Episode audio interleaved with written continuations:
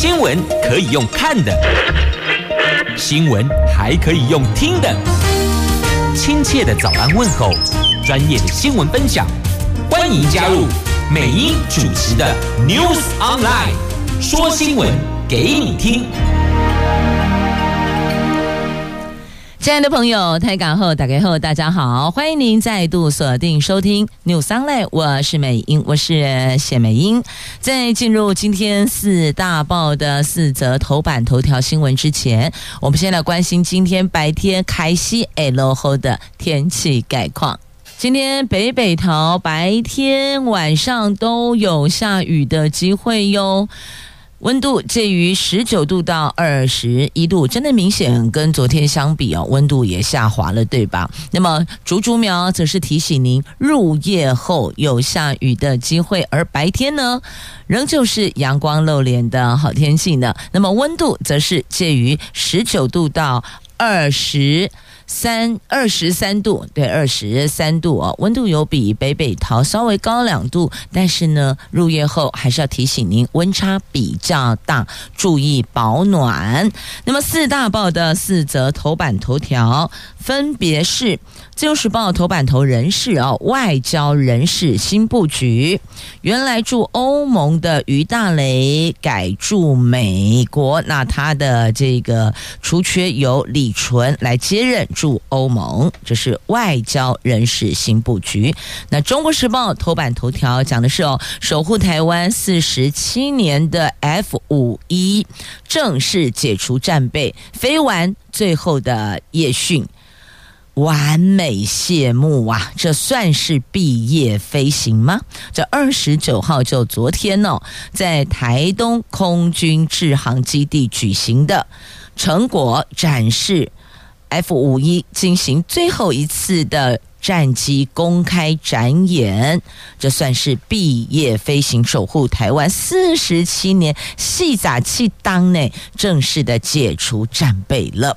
那经济日报头版头条讲的是新台币哦，热钱狂涌，台币飙升，单日汇入十亿美元，汇价强弹二点一八角，短线上看三十亿元。我们首先来看的是《中国时报》头版头条的新闻：这毕业飞行最后身影，四种涂装进行最后巡航，这个就是守护台湾四十七年的 F 五。一战机，这因应新购的 F 十六 V 战机日后接装成军，并进驻台东空军制航基地。国防部核定，制航基地所属的第七飞行训练联队，在十二月一号，也就是明天，改编为第七战术战斗机联队，专责作战任务。而至于原本的飞训，则是由冈山空军官校编成飞行训练。指挥部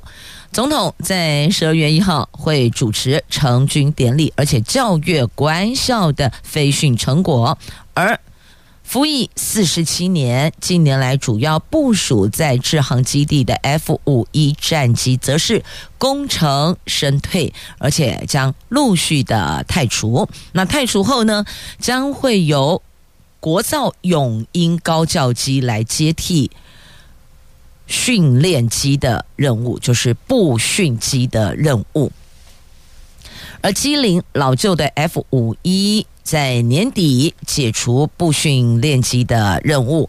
AT 三高教机也将在二零二五年第二季起逐渐的汰除，那就由空军新购买的六十六架的国造永鹰高教机来接替高教机，接替步训机，也就是接替 F 五一跟接替 AT 三高教机。那空军已经陆续的接收永鹰高教机有二十二架，还有四十四架会陆续报到。那空军在脸书粉丝。专业抛出了 F 五一战机最后一次夜航训练的美照，这个将是 F 五一战机今年最后一次执行飞行学官的夜航训练，也就是夜训。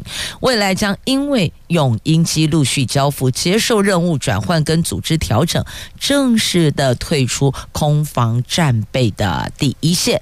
那昨天呢，空军也展示了有四架不同涂装的 F 五一，分别是虎斑涂装、斐地优涂装、斐空优涂装一。般空优涂装，向这型捍卫台湾海峡空域将近五十年的战机致敬啊！那可能我你你单用听的，什么叫斐地优，什么叫斐空优，天啊不呢哦？那所谓的斐地优、斐空优涂装的由来哦，是一九七零年代，哎，我在归你哦，一九七零年代。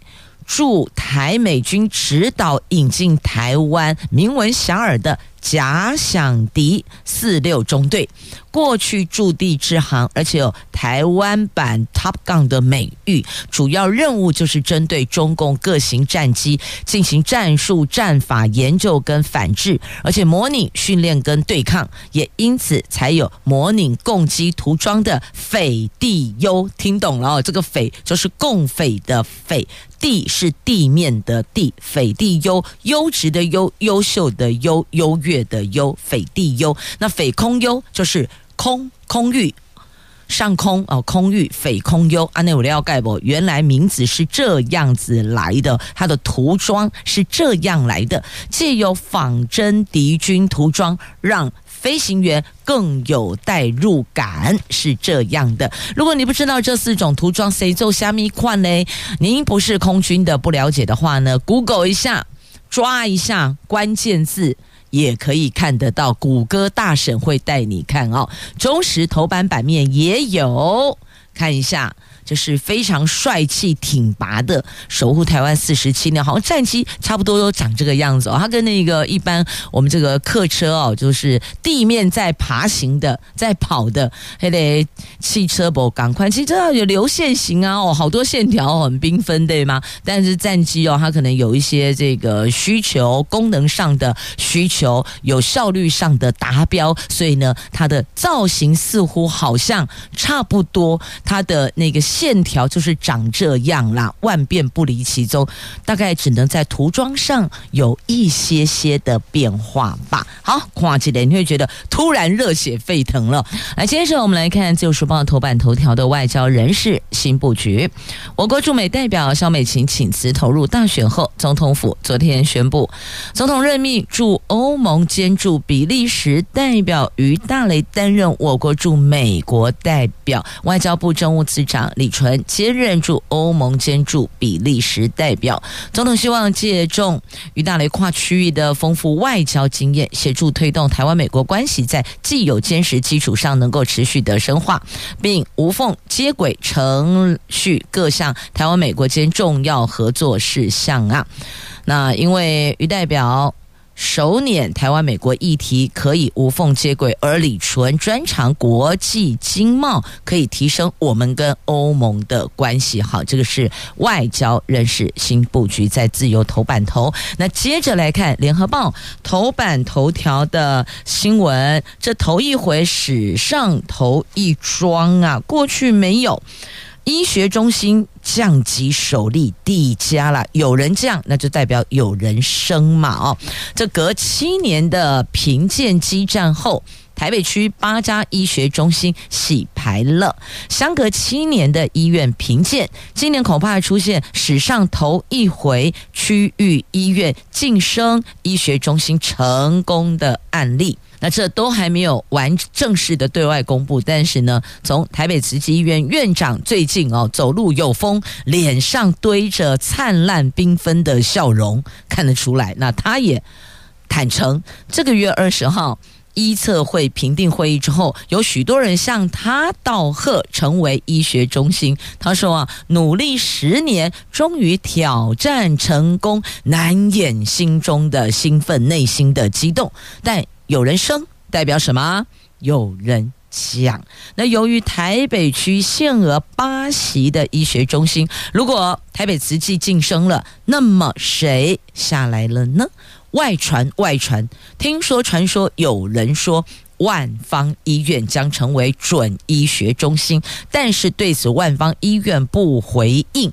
这如果换成你是万方医院院长，你会回应吗？当然就不会啦，就由卫福部去对外说明吧。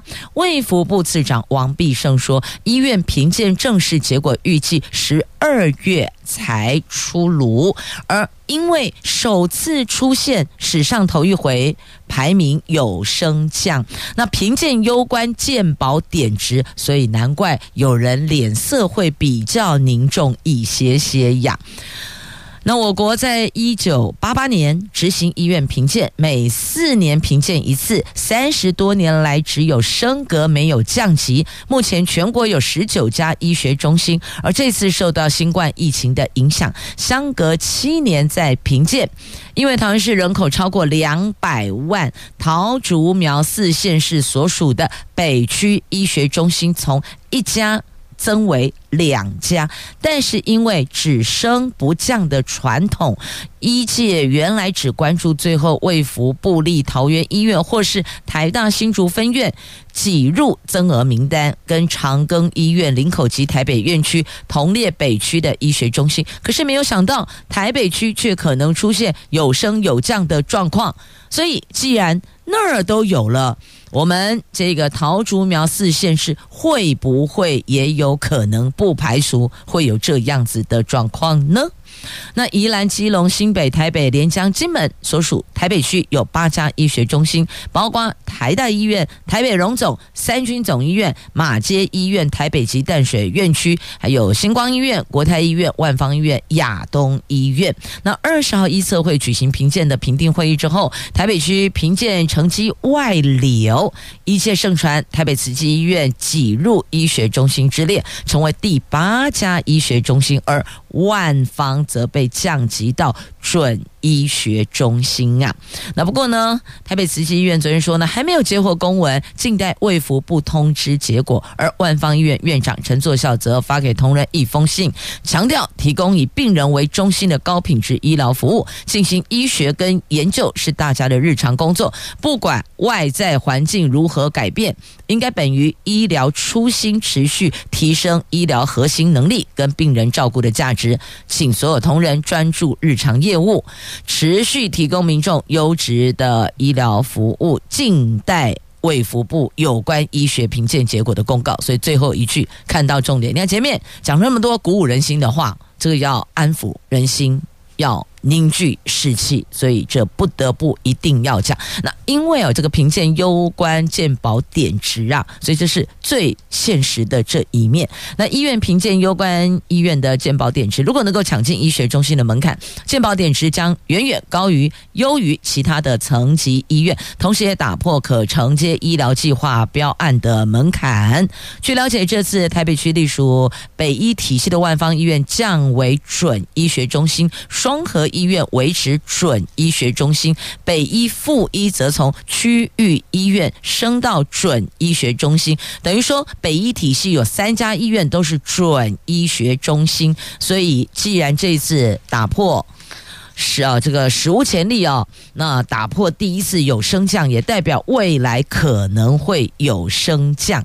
但是呢，这个卫福部还没有公布啊。台北慈济是先讲先赢吗？有没有踩到红线了呢？所以这个还有待十二月卫福部公布，那就知道了。好，那既然讲到了这个万方医院、台北慈济医院，好吧，那就送上这一首万方的歌曲。碧海晴天，如果真如现在所传闻，那也还是得把服务病人的品质作为核心价值啊。接着我们来看财经新闻，我们前进经济日报来看新台币，联准会官员。放婚教，放鸽子啦！热钱狂涌十亿美元，汇市上演爆量升值戏码。汇银的主管说，昨天热钱大举汇入，加上出口商月底抛汇潮，还有央行调节买卖力道交错，使得汇市爆出二十点四六亿美元的成交巨量。新台币汇率中场飙升二点一八角，最后收盘三十一点二五元。连三升，而且创下四个月来的新高，短线有望上看三十一元。那央行统计显示，台币汇率昨天升值二点一八角，是半个月来最大的，而台币汇率已经连三天升值，累计升值金额高达三点七八角。那美国联准会升息列车开进终点站的乐观预期发酵，这一个月来主要亚洲货币全数翻涨。央行统计，十一月来新台币汇率从三十二点四一九快速升到三十一点二五，累计升值一点一六九元，升值幅度是百分之三点七四。不过，如果和去年底相比较，今年以来台币汇率仍然是贬值的。新台币汇率去年底三十点七零八元封关。今年截至昨天十一月二十九号，台币汇率累计贬值五点四二角，贬幅是百分之一点七三。那向来话最会跟党的联准会官员，最近罕见释出联准会可能不需要升息，未来还可能降息的鸽派言论，所以公放婚叫嘛，放鸽子哦，激励国际金融市场开启狂欢派对。新台币汇率昨天盘中。最高冲到三十一点二三二元，最多升值二点三六角。眼看着台币汇率一路飙升，央行赶紧进场买汇，为这一股超狂的台币升值气焰洒洒水、降降温呐、那讲到了联准会，来看联准会新英王暗示降息近了。这联准会新英王理事沃勒是有投票权的理事哦，他首度暗示降息将来到，表示如果我们看到通膨下降几个月，就能单单因为通膨下降而开始降息。那不清楚可能还要多久哦，因为 maybe 三个月、四个月或五个月，但看起来不是要往上走，而是稳定就往下。降，而沃勒的发言使得美国公债殖利率下滑，美元对主要货币汇率也一度贬到八月中以来的低点。二十九号早盘小幅回升，美国股市三大指数二十九号早盘是开高走高，延续这个月来的涨势。那这个是在联准会对于未来利率的走向也有一些比较明确的暗示了哦，所以难怪你看市场接收到闻到了这个半婚教的讯息哦，大伙儿又开始蹦蹦蹦啦！来就轨就轨就轨，我们的国产原料药获得欧盟认可了，列第三国名单。来就轨几类来跨几条新闻，自由时报头版版面哦，这欧盟规定。非欧盟生产的原料药输入的时候，必须要减负书面证明，保证它生产符合欧盟的 GMP，也就是优良制造规范，来防堵伪药伪造的伪哦伪药。而列入欧盟第三国名单者可例外。卫福部食药署公布，台湾获得欧盟认可，成功列入第三国名单，证明国产原料药品。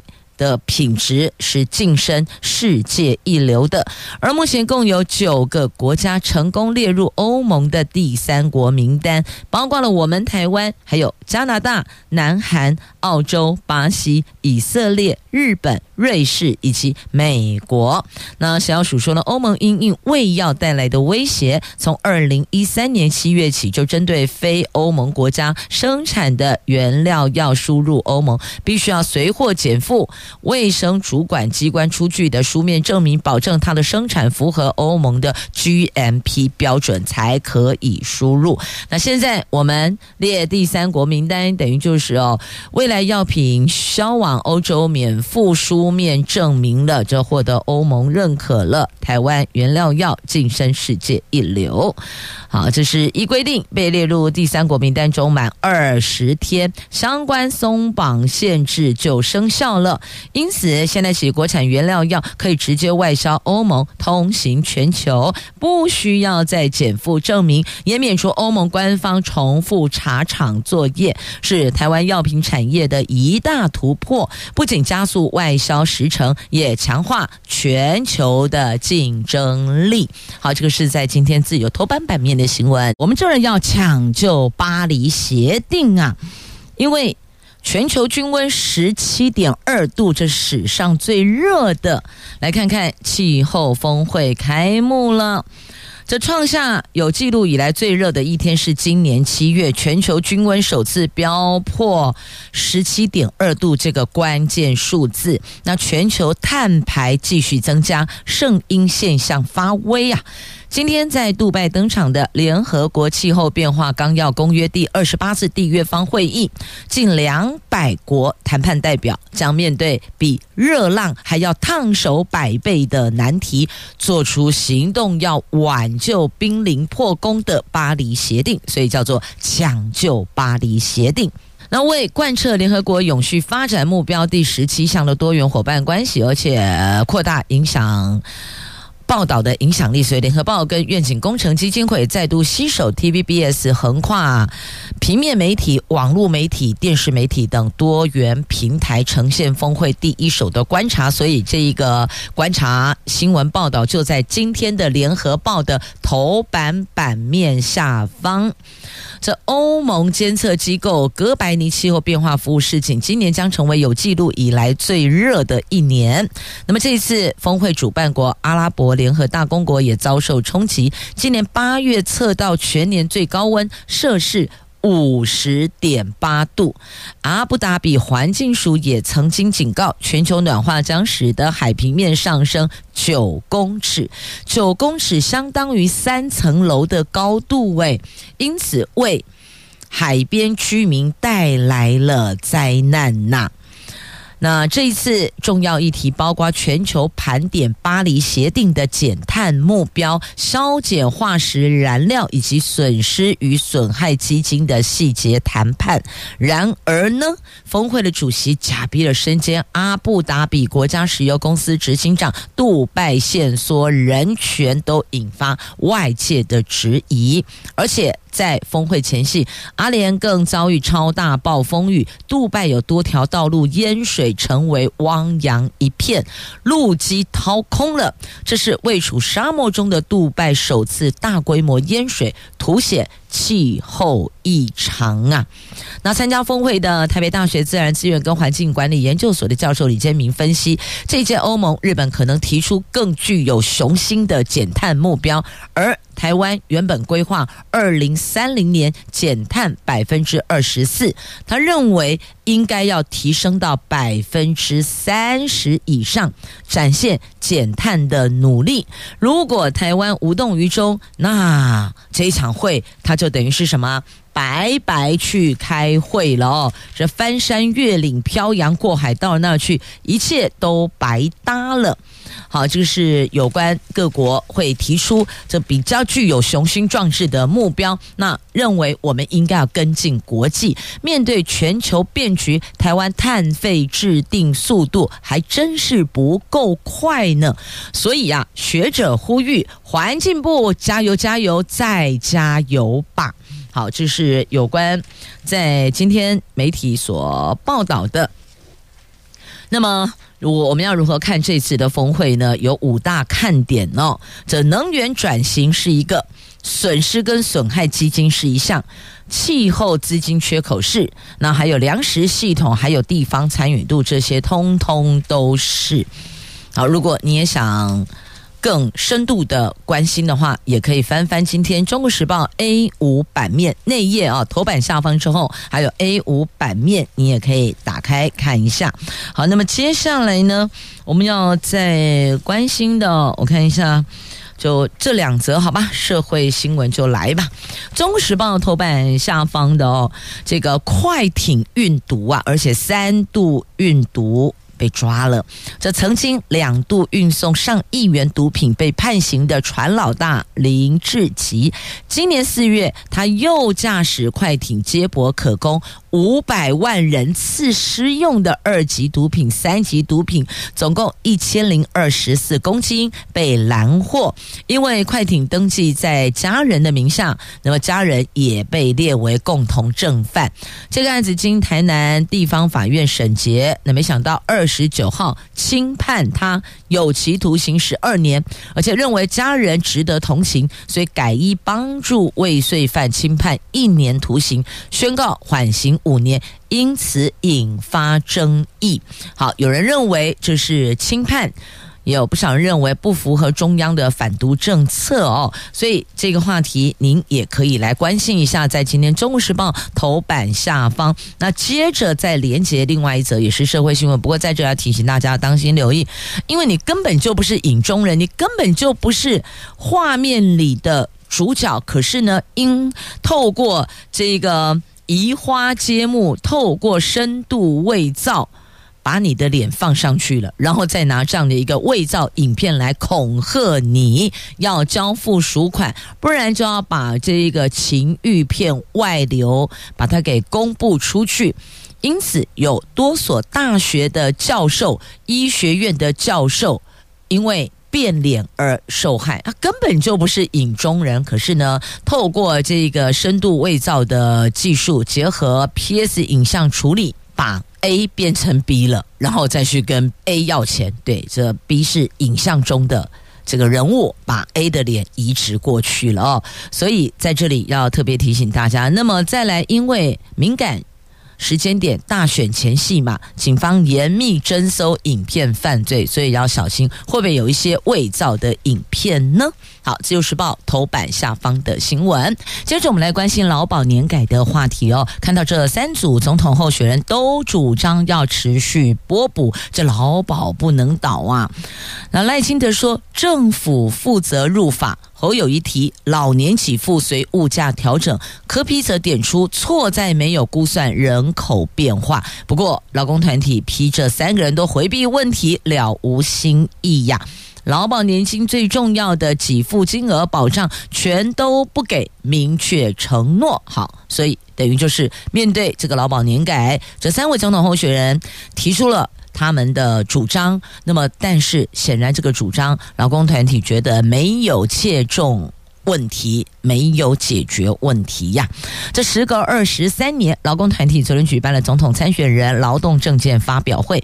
民进党总统参选人赖清德、国民党总统参选人侯友谊、民众党总统参选人柯文哲同场不同台，他们分别针对劳工、老年经济安全、企业并购、集体劳动三权、青年及非典劳动问题、零碳转型，还有劳动权益等等这五大议题发表政见。对于外界最关注的劳保年改，三个人都认同必须改革，也主张持续拨补，可是却没有谈改革方向跟具体的骑程。这没有具体骑程，就有可能给你共、马尼共、奥尼阿勾得下共，所以就不会有进程啊。因此要问你的进度在哪里？进度很重要，还有裁员很重要。这劳工团体就批这三个人回避问题，了无新意。那您觉得呢？好，接着我们再来看这个跟劳工也有关系的话题，但也扣到了教育，为什么呢？好，来看引进移工跟开放留学生，在今天联合 A 六版面。这学者说，十万名移工不如一万名留学生啊！教育团体建议跟印度建教合作，有助于缓解产业缺工的问题。但是也有校长认为，我们要收好学生，因此那一个眼界要做调整。您的看法呢？我们来看这一则新闻啊，近期印度移工议题引发讨论。清华大学印度中心的副主任方天赐认为，印度人口多，留学生多，台湾正好有能量可以舒缓印度大专教育供给失衡的问题。引进十万名印度移工，不如引进一万名印度留学生呢。建议跟印度合作开设国际建教合作专班，配合缺工严重的产业，让印度学子来台湾就读，而且合法打工，这样就可以达到学校、厂商、留学生三赢啊。那他是从印度人口大国、年轻大国、语言等三大优势去提出他的看法。好，那您认为这样子做是不是真的就可以缓解产业缺工的问题呢？台大校长说。台大校长陈文章说：“境外招生政策不应该限于填补本国生源缺的概念，应该是设法和他国学校共融、共同培养，才有望可以招收到好的学生。所以你看到了哦，一个是呢，要先求有，把产业缺工问题解决；那另外一端是要招收好学生。所以这两个切入看法都没有错。”这是可以提供讨论的话题，那您觉得呢？好，讲到了劳工朋友，我们就要来看看年终奖金的话题。来，年终奖金平均一点零八个月，是十年来的最低哦。这个是。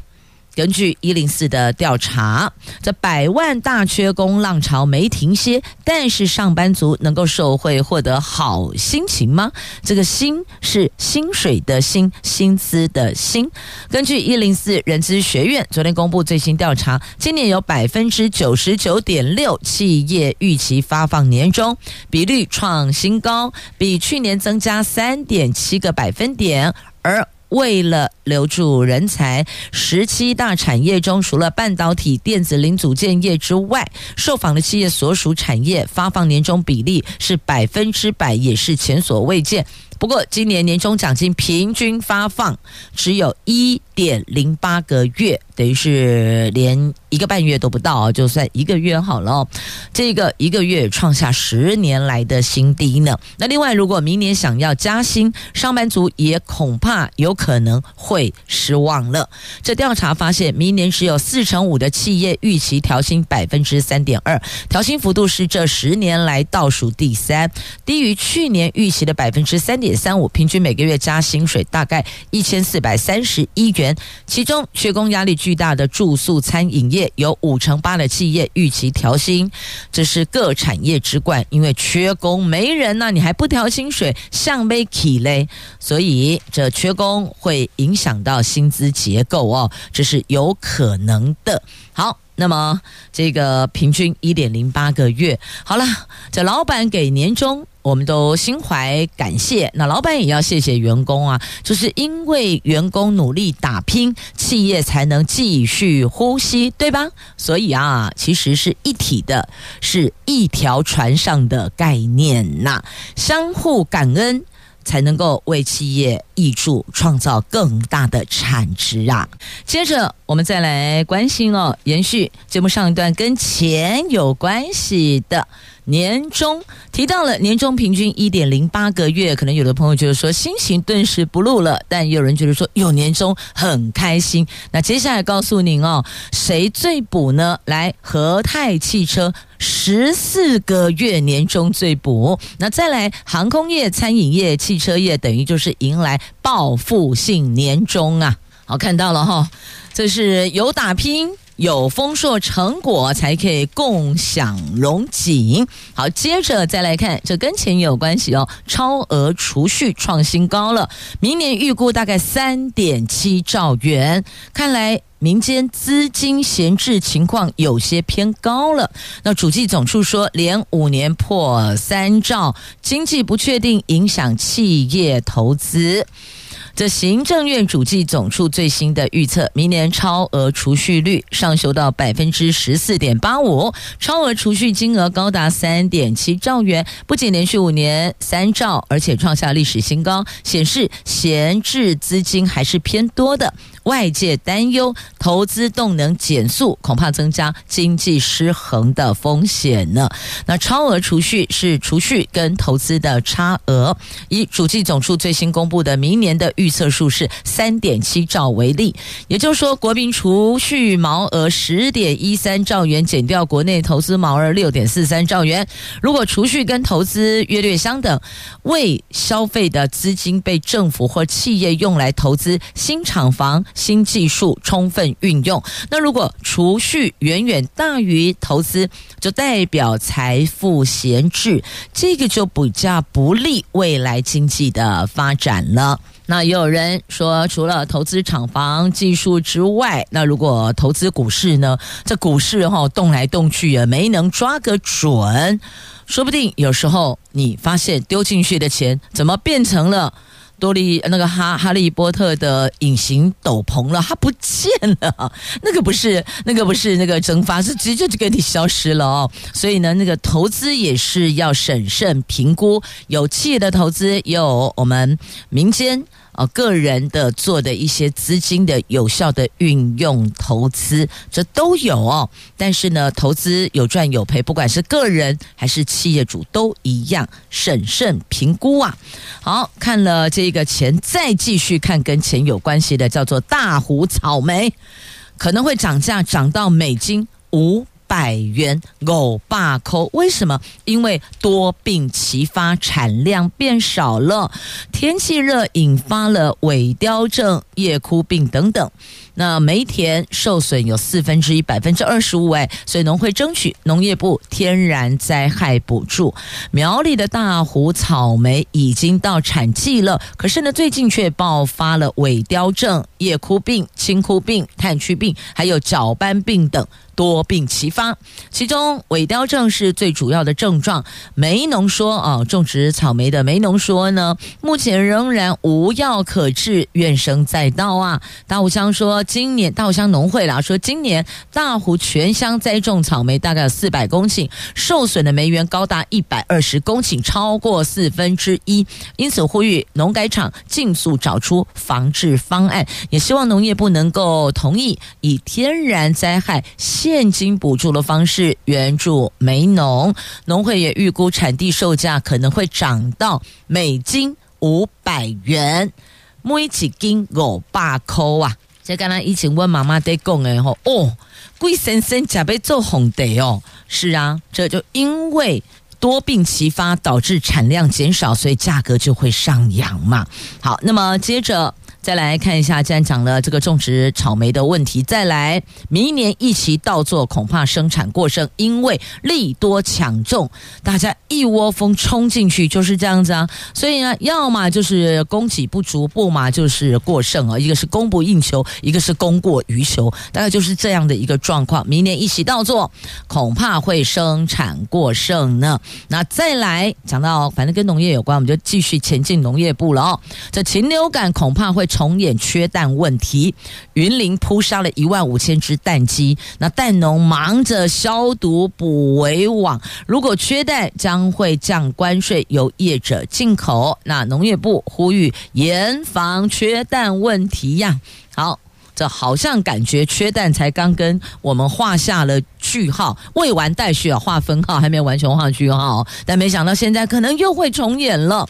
好，接着再来看，在今天《自由时报》头版版面还有这三则图文。然后我们来看哦，这有一则图文已经带您关心过了，就是有关那个 F 五一工程生退的新闻。那另外两则呢，我们来看一下，这个高铁动员三百个人进行延续竞赛，这包括了抢修复原、旅客疏散，还有在边边夹掉落物。这台湾高铁在高雄燕巢总机场举办应变技术演训竞赛，动员三百多人参与，涵盖抢修复原。旅客疏散等技能，站务员也演练以食物棒夹取掉落月台轨道的物品，展现专业性。所以有竞赛，大家就会更盯紧了。与其长官武取公嘎博拿，不如办一场竞赛，大家都会更到位，就会演练呢。那么，如果一旦真的发生，那至少它会比较顺哦，整个流程会 run 得比较顺。那再来讲了这个高铁，继续还是来看轨道运输之台铁。台铁看好跨年春节出游商机，所以呢，台铁邮轮式列车推出了北部出发前往花莲七星潭迎二零二四第一道曙光，然后前往潮州铁道园区走春，总共哈布隆东二十三条行程。合作厂商规划在今年十二月到明年三月推出游程，这个时间刚好涵盖跨年。春节赏花季等热门档期。现在起预定今年出发行程，或是十二月十八号前预定明年出发行程都有优惠，这就类似类似早鸟享优惠的概念哦。好，所以呢，要不要 Julia hoping you 呢？大概最顶来坐游轮畅游花东，或是赏花，呃，或是到这个南台湾都可以哈、酒里的好朋友啊，卖给拿龙林住家假崩啦！来，酒酒肉朋友，修酒到顶畅游，搭乘台铁游轮畅游台湾好风景。也谢谢朋友们收听今天的节目，我是美英，我是谢美英，祝福你有一快而美好的一天。明天上午我们空中再会了，拜拜。